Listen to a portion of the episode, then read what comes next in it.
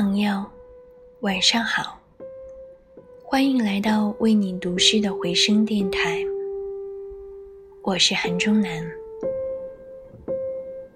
从前的月色很慢，车、马、邮件都慢，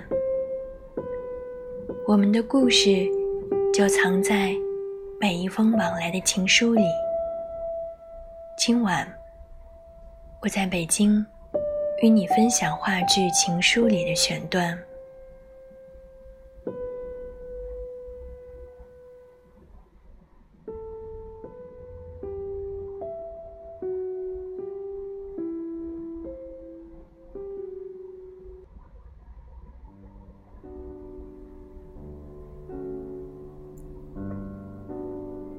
纽约有一位华人作家，他写过一首诗。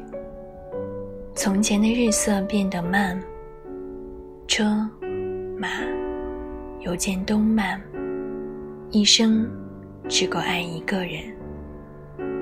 他叫木心，我虽然不认识他，但也许我曾经碰到过他。一个中国面孔的老绅士，安静地坐在街心公园的长椅上。千禧年之前，我身上出了一次奇怪的疹子。这个疹子每年都出现，每一次出现都比上一次出现的时间更长。它是一种皮肤癌变。我父亲也是死在这个病上。我只能抓紧时间做我没有做完的事，安顿好两个女儿的生活。尽可能多的陪伴你。